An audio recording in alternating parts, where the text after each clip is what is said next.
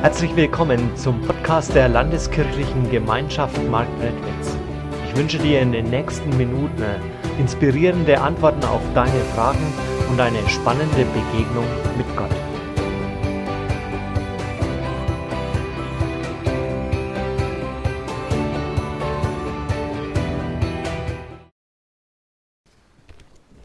Ich habe euch heute Morgen etwas mitgebracht. Ein Geschenk. Die Silke hat ja schon eine passende Einführung gemacht, vielleicht ein Weihnachtsgeschenk. Ich möchte heute Morgen dieses Geschenk an eine andere Person verschenken. Wem soll ich es schenken? Was wären die Bedingungen oder die Eigenschaften, die die Person erfüllen müsste, dass ich ihr dieses Geschenk schenke? Muss es sich vielleicht besonders verdient gemacht haben? Vielleicht hat sie mir letzte Woche auch was geschenkt und ich möchte ihr was zurückschenken. Vielleicht war sie einfach nur besonders lieb zu mir. Was müsste passieren, dass ich es einer Person überhaupt nicht schenken würde? Wie müsste sie sich verhalten, dass sie auf jeden Fall dieses Geschenk nicht bekommt? Vielleicht besonders gemein, vielleicht hat sie mich geärgert, vielleicht hat sie mir auch noch nie was geschenkt man weiß es nicht. Aber wie würdet ihr reagieren, wenn ich dieser gemeinen Person dieses Geschenk trotzdem schenken würde? würdet ihr sagen, das geht doch nicht, bist du doof, die hat dir noch nie was geschenkt, die ist voll gemein zu dir, wie kannst du dir was schenken? Oder würdet ihr sagen, eigentlich ist es mir ziemlich egal, weil es ist ja dein Geschenk, oder würdet ihr sagen, boah, bist du nächstenlieb, du hast es richtig kapiert, du schenkst dir sogar was, obwohl die gemein zu dir ist? Ich weiß es nicht, was ihr denkt heute Morgen. Heute Morgen geht es um Geschenke. Und oft ist es so, dass wir beim Schenken irgendwie Bedingungen dahinter sehen, dass irgendwie Bedingungen erfüllt sein müssen, dass wir etwas schenken. Und der Mann heute in der biblischen Geschichte, der hat auch so seine Probleme mit der Verteilung von Geschenken. Die Geschichte ist ziemlich bekannt. Dem Mann ist ein ganzes biblisches Buch gewidmet. Aber ich möchte euch trotzdem dazu einladen, heute Morgen mal ja, nochmal neu die Geschichte zu hö hören und vielleicht neue Dinge zu entdecken. Und vielleicht zu sehen, an manchen Stellen bin ich gar nicht so anders wie dieser Mann. Es geht um Jona dürft mal den. Jona. Die ein oder anderen werden ihn kennen, werden die Geschichte vielleicht auch schon im Kindergottesdienst gehört, erzählt haben, gelesen haben. Ich erzähle sie kurz, trotzdem nochmal ja, kurz, um was es denn da so geht. Jona, der war Prophet unter König Jerobiam, dem Zweiten. Und dieser Jerobiam war eigentlich ein König zum Abschminken. Also der hat auch, der hat Götzenkult gemacht, der hat Baalskult gemacht, der hat sich überhaupt nicht an die Gesetze gehalten, aber irgendwie ging es Israel zu der Zeit trotzdem ziemlich gut. Jona lebte also unter diesem König und eines Tages redete Gott mit Jona und hat gesagt: Geh nach Ninive und verkündige, verkünde ihnen, dass ich Gott diese Stadt bald vernichten werde. Ninive, muss man wissen, war eine Stadt im damaligen Assyrien. Und Assyrien war für Grausamkeiten, für Kriegsverbrechen, für Folter, für alles Mögliche bekannt. Es waren die schlimmsten Feinde, die die Israeliten je hatten. Und Ninive war sozusagen der Höhepunkt. Also es war dieses religiöse Zentrum, da war es noch schlimmer wie ganz, in ganz Assyrien. Und in diese Stadt sollte Jona nun gehen. Es war sozusagen die Stadt, die ein Israelit sich auf jeden Fall nicht als Urlaubsort ausgesucht hätte. Also es war sozusagen das Gegenteil von Urlaub. Und in diese Stadt sollte Jona nun gehen. Und ein bisschen kann ich Jona gut verstehen, dass er das sagt. Also meine Motivation hält sich jetzt schon in Grenzen, weil eigentlich fände ich es ja gar nicht so schlecht, wenn die Stadt zerstört werden würde, weil dann könnten die Bewohner uns nicht mehr angreifen und eigentlich haben sie es ja so richtig verdient. Jona versteht den Auftrag also so gar nicht und haut ab. Er ist auf der Flucht. Er besteigt ein Schiff Richtung Tarsis. Tarsis, das ist eine Stadt die liegt im heutigen Spanien und es war sozusagen am Ende der Welt. Also er wollte sich aufmachen an die andere Ende der Welt. Jona hatte ein Problem mit dem Job, den er bekommen hatte von Gott. Aber ein noch viel größeres Problem hatte er mit dem, der ihm diesen Job gegeben hat. Gott. Jona, der konnte sich nicht vorstellen, dass es auch nur einen Grund geben konnte, warum er nach Ninive gehen sollte. Er sah einfach keinen Grund darin und deshalb konnte es für ihn auch keinen geben. Dass Gott in dem Auftrag einen Grund sah und dass der Auftrag auch seine Berechtigung hatte, das konnte er sich überhaupt nicht vorstellen. Gott musste sich da irgendwie vertan haben. Und damit wären wir so ein bisschen bei der Predigt von letzter Woche. Diejenigen, die gehört und gehört haben, können sich vielleicht ein bisschen erinnern. Gott hat hier Pläne, die irgendwie außerhalb von den Grenzen von Jonas Vorstellungskraft liegen. Jona kann sich nicht vorstellen, dass es da einen Grund gibt. Den Grund, den Gott sieht, der liegt außerhalb seiner Vorstellungskraft. Und zur Sicherheit fährt er deswegen erstmal weg. Dann kann er ja gar nicht so ins drüber nachdenken kommen. Die Frage ist, wie gehen wir mit Plänen Gottes um, wenn sie außerhalb unserer denkbaren Möglichkeiten liegen? Da muss ich mich entscheiden. Glaube ich Gott und vertraue darauf, dass er weiß, was gut ist und dass seine Pläne gut sind und dass sie vielleicht auch mal außerhalb von dem liegen, was ich denken kann? Oder tue ich Gottes Plan als Irrtum ab und sage, naja, ich werde schon besser wissen, was gut für mich ist. Jona besteigt also das Schiff nach Tarsis und geht zunächst einmal unter Deck, um zu schlafen. Und währenddessen lässt Gott einen großen Sturm kommen. Die Seeleute, das waren gestandene Männer, die hatten echt Angst um ihr Leben. Sie ergriffen Maßnahmen, um irgendwie das Schiff vor dem Untergang zu retten. Sie warfen Fracht vom Bord, sie beteten zu ihren Göttern, da hatte jeder seinen eigenen. Und was machte Jona? Der schlief unter Deck. So lange, bis ihn der Kapitän dann auch mal aufweckte und meinte, jetzt mach doch auch mal was, hilf uns, bete doch auch mal zu deinem Gott. Jona, der hat sich da irgendwie nicht so mit Ruhm bekleckert, weil er hat eigentlich überhaupt kein Interesse an dem Wohlergehen des Schiffes gezeigt. Er hat sich erst mal zum Schlafen gelegt. Vielleicht auch, um nicht drüber nachdenken zu müssen, dass er jetzt auf der Flucht vor Gott ist. Aber er hat eigentlich erst nach Aufforderung gebetet. Also es irgendwie könnte man Besseres erwarten von einem Propheten. Aber weil der Sturm nicht aufhört, entschließen die Männer irgendwann ein Los zu werfen. Das war zur damaligen Zeit eine gängige Praxis. Man hat das Los geworfen, um zu entscheiden, wer das Los entschied dann sozusagen, wer schuld war an der Tragödie. Das Los fiel dann auch auf Jona, und dann erst hat Jona zugegeben, ja, hm, ich bin auf der Flucht und ja, es ist meine Schuld wahrscheinlich, dass der Sturm jetzt hier ist. Die Schiffsbesatzung, die hat aber Jona nicht sofort von Bord geworfen, sondern die hat erstmal weiter versucht, ihn vor dem sicheren Tod zu bewahren. Sie hat erstmal weiter versucht, gegen den Sturm zu kämpfen und erst als es nicht mehr ging, und sie keine andere Wahl mehr sahen, haben sie Jona vom Schiff geworfen. Und sofort, nachdem sie das getan hatten, legte sich der Sturm. Und über die Seeleute heißt es dann, da ergriff die Männer große Furcht vor dem Herrn. Und ich finde, diese Begebenheit zeigt wieder, Gottes Wirken ist grenzenlos. Er greift ein, zeigt seine Macht und lässt die Seeleute zum Glauben kommen, obwohl Jona nicht unbedingt viel dazu beigetragen hat. Und ich finde, die Stelle zeigt auch, Gott ist am Wohl aller Menschen interessiert. Egal ob Prophet oder Heide, also sozusagen kein Israelit. Egal ob gläubiger, jahrelang Christ oder obdachloser Mann mit Alkoholfahne und vielleicht gescheiterter Ehe. Gott ist an das Wohl aller Menschen interessiert. Und wie ist es bei mir? Bin ich am Wohl aller Menschen interessiert, auch vielleicht außerhalb meines Freundeskreises, meiner Komfortzone. Wir wohnen ja schließlich alle in der gleichen Stadt eigentlich. Bei Jona saßen sie sogar, sprichwörtlich alle im selben Boot.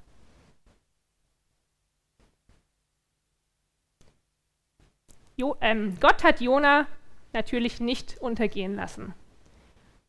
Gott hat Jona gerettet und einen Fisch bestellt.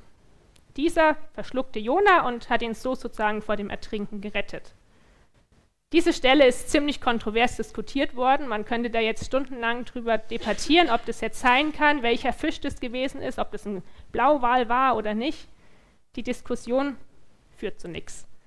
Und ich weiß nicht, wie es sich abgespielt hat, aber was, ist, was ich weiß, dass wir einen großen Gott haben und dass es irgendwie sicherlich möglich gewesen ist. Jona betet also im Bauch des Fisches und kommt zur Besinnung. Gott gibt Jona eine zweite Chance und Jona wird auf, am Strand wieder ausgespuckt und von dort aus macht er sich auf den Weg nach Ninive. Und in Ninive angekommen, sagt er gerade einmal fünf hebräische Wörter. Also der hält keine lange Rede, sondern er sagt fünf hebräische Wörter. Noch 40 Tage und Ninive wird untergehen.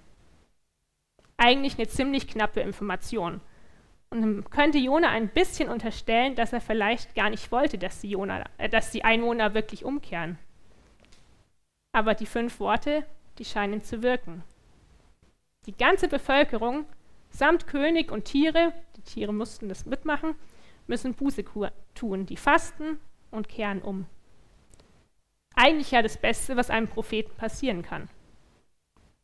Die Propheten in Israel, die waren es nicht so gewohnt, dass die Leute auf einen gehört haben. In Israel, da gab es eine Reihe an Propheten, die haben immer gesagt, ihr müsst umkehren, ihr müsst euch an die Gebote halten.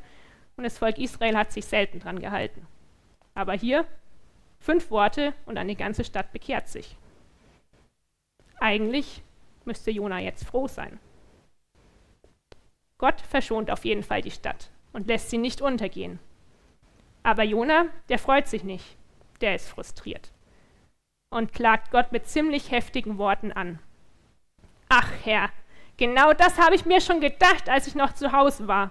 Deshalb wollte ich auch nicht nach Tarsis, wollte ich auch nach Tarsis fliehen. Ich wusste ja, du bist reich an Gnade und Barmherzigkeit, unendlich geduldig und voller Güte. Du bist ein Gott, dem das Unheil leid tut. Jetzt ist es genug, Herr. Lass mich sterben, denn ich will tot sein, als lieber tot sein als weiterleben.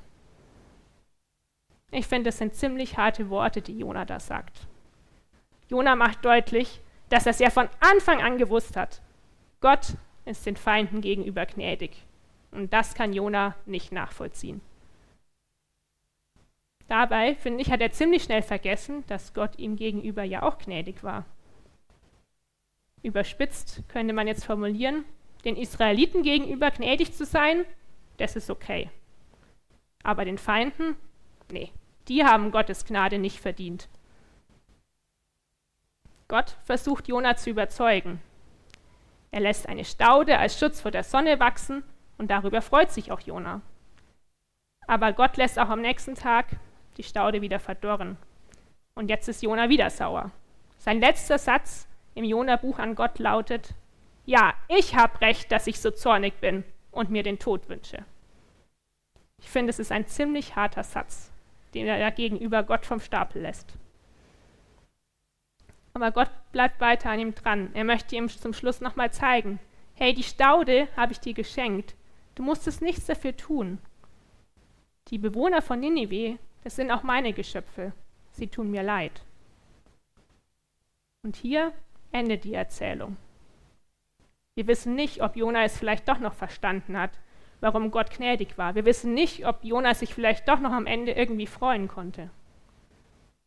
Ich finde, es ist ein bisschen so, als würde die Geschichte fragen, wie würdest du an Jonas Stelle reagieren? Ich finde, mit ein Hauptanliegen in dieser biblischen Erzählung ist es, und das wird vor allem am Ende deutlich, dass Jona begreifen lernt, was Gnade ist. Was grenz wie grenzenlos Gottes Gnade ist. Und ich denke, nicht nur Jona muss es nach und nach lernen. Auch uns tut es immer wieder gut, uns damit auseinanderzusetzen. Jona fand es gut, dass Gott ihm gnädig war, ihn gerettet hat, für ihn einen Strauch hat wachsen lassen. Er hat das Geschenk der Gnade gerne angenommen.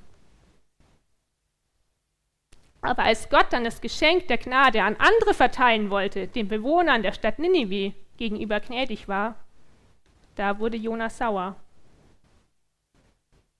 Mit welchem Recht, könnte man nun fragen. War es gerechtfertigt, dass Jona sauer wurde? Schließlich war er ja ein rechtschaffender Prophet, ein gottesfürchtiger Mann. Er gehörte zum auserwählten Volk Israel. Dass Gott ihm gegenüber gnädig sein musste, das war ja wohl ziemlich klar. Aber den Bewohnern aus Ninive, das waren doch eigentlich die Feinde, es waren Heiden, die lebten ein recht echt sündhaftes Leben, ein abscheuliches Leben. Sie waren nicht von Gott auserwählt, eigentlich doch durchaus gerechtfertigt, dass Gott die alle umbringt. Das meinte zumindest Jona. Was meinen wir? Denken wir auch so? Natürlich nicht. Da ich als gute Christin und treue Kindergottesdienstgängerin, ich würde nie so denken.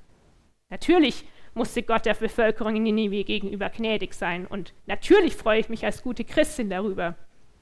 Vielleicht entdeckt ihr so einen leichten Hauch Ironie in meiner Stimme. Weil aus der Entfernung von über 3000 Jahren, da fällt es, glaube ich, einem leicht so zu denken. Aber ist mein Denken wirklich so ganz anders wie das von Jona? Bin ich wirklich so viel besser als Jona an dieser Stelle? Wenn ich ganz ehrlich zu mir bin, ich weiß nicht, ob ich manchmal in meinem Denken mich so viel von Jona unterscheide. Manchmal ertappe ich mich bei dem Gedanken, der hat's doch verdient, dass er jetzt so am Boden ist. Der hat schließlich einen Menschen umgebracht. Der hat das Mädchen aus der Nachbarschaft sexuell belästigt. Der war schon immer faul und hat nichts auf die Kette bekommen. Dass der jetzt am Boden liegt, dass der jetzt im Gefängnis ist, dass der ausgegrenzt wird, der hat's doch verdient. Der hat's doch nicht anders verdient. Oder ich bin auch manchmal sauer, wenn es dann solchen Leuten auch noch besser geht. Denken wir nur mal an Putin. So viel Leid, wie er über so viele Menschen gebracht hat, ihm geht es gut. Er lebt ein tolles Leben. Darf Gott ihm gegenüber gnädig sein? Kennst du das auch, wenn du ganz ehrlich zu dir bist? Ich möchte niemandem von euch etwas unterstellen, aber überlegt mal. Wo gibt es vielleicht Personen oder Personengruppen mit bestimmten Ideologien, Ansichten, Verhaltensweisen, Taten, wo du irgendwie denkst, ja, so wie es dem jetzt geht, der hat es doch verdient. Gottes Gnade, nee. Die würde ich ihm jetzt nicht unbedingt zusprechen wollen. Gut, dass der da so ein bisschen am Boden liegt. Und ich möchte wirklich niemanden von euch das unterstellen, aber ich denke, manchmal ist es durchaus so, dass wir solche Gedanken haben und dass es solche Gedanken gibt. Und ich glaube auch, dass solche Gedanken durchaus menschlich sind und sich auch niemand dafür schämen muss. Aber manchmal muss ich eben über solche Gedanken nachdenken, sie mir vielleicht auch eingestehen. Weil mit welchem Recht denke ich so? Mit welchem Recht hat Jonas so gedacht? Mit welchem Recht war Jonas sauer?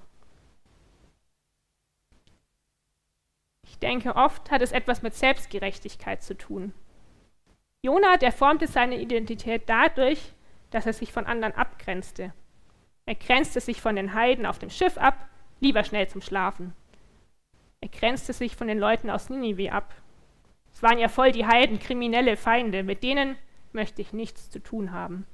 Ich bin ein Israelit, ein gottesfürchtiger Mann, ich halte mich an die Gebote und ich bin sowas von viel besser als die. Ich bin gut, die sind schlecht. Also ist es ja eigentlich klar, dass ich Gottes Gnade verdient habe und die anderen nicht. Jona setzt sich von den anderen ab. Er hebt sich heraus und durch die Absetz Herabsetzung der anderen wird er selber groß. Das ist aber jetzt kein Phänomen, das wir nur bei Jona beobachten. Ich denke, auch ich bin davon manchmal schneller betroffen, als mir lieb ist. Auch die Kirche ist davon, glaube ich, immer wieder betroffen. Dieses Jahr feiern wir das 175-jährige Bestehen der Diakonie in Deutschland. Vor über 175 Jahren hat Johann Wichern, das war ein Pfarrer aus Hamburg, auf dem Kirchentag damals eine flammende Rede gehalten. Und er hat der Kirche damals genau das vorgeworfen, ihre große Selbstgerechtigkeit. Und diese Selbstgerechtigkeit war damals so groß, dass die Kirche die Augen verschloss. Sie verschloss die Augen vor den Ausgegrenzten, vor den Armen, vor den Kranken, vor den Alkoholikern, den schwierigen Kindern, denn das waren ja alles Sünder und sie waren selbst schuld daran an ihrer Situation. Sie waren halt faul und zu nichts zu gebrauchen und dann war es ja gerechtfertigt, dass die am Boden lagen. Und mit denen müssen wir uns nicht abgeben. Aber Johann Wichern machte klar, so geht das nicht.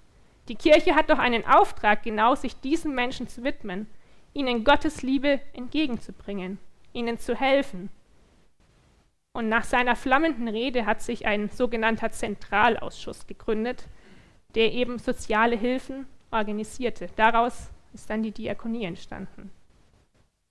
Johann Wichern selbst gründete beispielsweise das Raue Haus, das hat man vielleicht schon mal gehört, in Hamburg und hat sich Kindern gewidmet, die ja, es nicht so leicht hatten im Leben. Johann Wichern versuchte der Selbstgerechtigkeit der damaligen Zeit entgegenzuwirken und es ist viel Gutes daraus erwachsen. Ist viel Gutes, was die Diakonie seitdem bewirkt hat. Aber ich glaube trotzdem, dass jeder Einzelne, die Gesellschaft und auch die Kirche mit diesem Thema noch nicht abgeschlossen hat. Und jeder Einzelne von uns muss sich immer wieder bewusst machen, mit keinem Recht grenzen wir andere aus. Und mit keinem Recht können wir sauer sein, wenn Gott diesem Menschen gnädig ist. Mit keinem Recht konnte Jona sauer sein. Denn Gottes Gnade ist ein Geschenk. Sie gilt allen. Und keiner auf der Welt hat sie mehr verdient. Und keiner hat auf der Welt hat sie mehr verdient, weil er mehr Leistung gebracht hat, mehr soziale Normen erfüllt hat, mehr Lohnsteuer gezahlt hat, mehr Sozialleistungen gezahlt hat. Keiner hat sie mehr verdient, weil er oder sie öfter in der Kirche waren, weil er mehr mitgearbeitet hat oder mehr gespendet hat. Gnade ist ein Geschenk.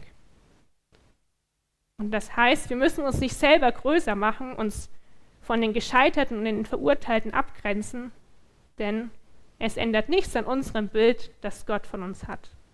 Nichts. Ich bin etwas vor Gott, ohne Leistung und Bessermacherei. Und ich kann mich niemandem gegenüber besser fühlen, weil mein Status von Gott ganz auf Gottes grenzenloser Gnade beruht. Und diese Gnade ist ein Geschenk. Also Gottes Gnade ist ein Geschenk. Ich bekomme sie, der Obdachlose bekommt sie. Der verurteilte Straftäter bekommt sie. Ich muss und ich darf mich nicht als etwas Besseres fühlen. Luther der hat das Geschenk der Gnade um das Jahr 1515 erkannt. Er durfte erleben, wie befreit es sich anfühlt, weil jahrelang hat er als Mönch versucht, immer besser zu sein. Er hat versucht, sich an alle Regeln zu halten, aber er hat es einfach nie geschafft. Er war sich nie sicher, reicht es? Reicht es für Gott? Und nach und nach und nach vielen schlaflosen Nächten konnte er eben die Stelle im Römerbrief für sich festmachen. Ja, ich bin allein aus Glaube gerecht. Gottes Gnade ist ein Geschenk. Und wir dürfen uns über dieses Geschenk freuen. Weil das ist auch etwas, was die christliche Religion allen anderen Religionen voraus hat. Ich muss keine Angst haben, dass meine Anstrengungen mein Ende nicht reichen, dass ich nicht genug Taten gesammelt habe, dass ich mich schlecht verhalten habe. Das ist einfach toll. Und an der Stelle könnte ich jetzt auch aufhören. Aber es gibt noch ein, etwas, wo, was man noch klarstellen muss. Weil es gibt nämlich noch ein großes Irr, einen großen Irrtum jetzt an dieser Stelle. Dietrich Bonhoeffer, das war ein evangelischer Theologe und der hat, er war zur Zeit des Nationalsozialismus Pfarrer. Und der war einer, der laut gegen diese Ideologie aufgehört hat. Und er hat sich gefragt, warum denn so viele Kirchenanhänger Hitler und seiner menschenverachtenden Ideologie nachlaufen, sie unterstützen. Und er hat in einem Buch geschrieben, die Kirche hat die Gnade zum Ausverkauf gegeben. Die Gnade wurde zur Schleuderware und großzügig verteilt. Die Menschen dachten, ich habe ja Gnade vor Gott erfahren, dann ist es ja egal, wie ich lebe, ob ich Hitler toll finde oder nicht, weil am Ende vergibt mir Gott ja. Er ist ja gnädig. Und Bonhoeffer nannte diese Gnade billige Gnade. Und ich glaube, auch heute noch ist die Gefahr groß, dass wir das Geschenk der Gnade annehmen und uns dann geschenkt zurücklehnen und weiterleben wie bisher und uns ist ja egal, weil am Ende habe ich ja die Gnade. Aber es gibt eben diesen kleinen, feinen Unterschied. Bonhoeffer spricht von der teuren und der billigen Gnade. Die Gnade ist eben ein teures Geschenk. Die Gnade ist kostenlos aber nicht billig. Als Christ lebe ich in der Nachfolge Jesu. Ich habe einen Auftrag, in seine Fußstapfen zu treten, den Nächsten zu lieben, die gute Botschaft weiterzusagen. Und wenn ich in dieser Nachfolge lebe, dann komme ich immer wieder an Grenzen. An Grenzen, von denen ich vielleicht auch letzte Woche erzählt habe. Ich merke, dass es mir eben nicht immer gelingt, den Nächsten zu lieben ich mich doch einmal über den anderen erhebe und denke, ich bin was Besseres. Ich andere ausgrenze, ich es einfach merke, ich schaffe es nicht. Und genau dann brauche ich das Geschenk der Gnade. Und in solchen Situationen ist es wichtig, mir bewusst zu machen, Gottes Gnade ist ein Geschenk. Ja, und ich bin auch nur ein Mensch und ich bin nicht perfekt. Ich habe Grenzen. Aber ich muss auch nicht perfekt sein, denn Gott hat mir seine Gnade geschenkt. Er nimmt mich so an, wie ich bin. Und ich muss immer wieder mir bewusst machen, Gnade ist geschenkt, aber die Gnade ist nicht billig. Denn wenn ich merke, ohne die Gnade schaffe ich es nicht, dann ist sie teuer. Dann erkenne ich erst den Wert des Geschenkes. So ein bisschen wie die Silke erzählt hat, wenn man nur dieses eine Geschenk hat, merkt man erstmal, wie wertvoll dieses Geschenk ist. Es steigert den Wert des Geschenkes enorm.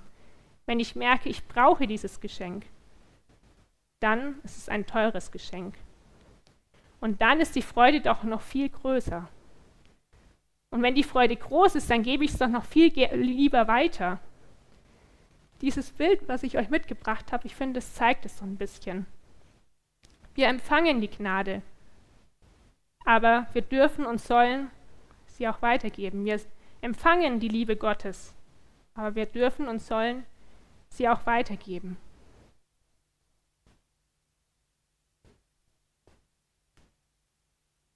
Jona. Das ist eine echt schöne Kindergottesdienstgeschichte, die man gut erzählen kann. Ein Erfahrungsbericht eines Mannes, den wir vielleicht an manchen Stellen gar nicht so unähnlich sind. Jona musste lernen, dass die Gnade Gottes ein Geschenk ist. Dass Gottes Gnade grenzenlos ist und nicht vor Leuten Halt macht, die sie scheinbar nicht verdient haben. Dass, ohne, dass sie ohne Bedingungen an jeden geschenkt wird und wir nichts dafür tun müssen. Und wie Jona muss vielleicht auch ich immer wieder erinnert werden und vielleicht auch Menschenstellen immer wieder neu lernen. Ich habe Gottes Gnade nicht verdient. Ich kann es mir auch gar nicht verdienen. Gottes Gnade ist ein Geschenk, das grenzenlos jedem zusteht, der ernsthaft zu Gott kommt. Und egal wer oder was die Person vorher war, wie oder wo sie lebt. Und dann muss ich mich fragen, wie können wir uns noch irgendjemanden überlegen fühlen, wenn unser Status vor Gott ganz auf Gottes Gnade beruht? Wir sind grenzenlos Beschenkte. Wir müssen uns nicht größer machen, indem wir andere ausschließen. Gottes Gnade ist kostenlos und grenzenlos, aber sie ist nicht billig. Das Geschenk der Gnade sollte und darf Auswirkungen auf unser Leben haben. Timothy Keller formuliert es in seinem Buch Jona und der unverschämt barmherzige Gott am Ende so. Gott fragt uns, wie könnt ihr irgendeinen Menschen anschauen, und sei sein Denken und Handeln noch, euch noch so zuwider, ohne Mitleid mit ihm zu haben. Dieser Satz hat Jona herausgefordert. Und dieser Satz, der fordert auch uns heraus. Das grenzenlose Geschenk der Gnade fordert uns heraus. Aber ich ermutige euch, immer wieder darüber ins Nachdenken zu kommen. Wie könnte meine Antwort darauf aussehen? Amen. Wir hoffen, diese Predigt hat dich inspiriert und dir weitergeholfen. Dann like sie doch und gib sie weiter an andere. Wenn du noch weitere Informationen möchtest, dann findest du diese auf unserer Homepage www.lkg-marktredwitz.de.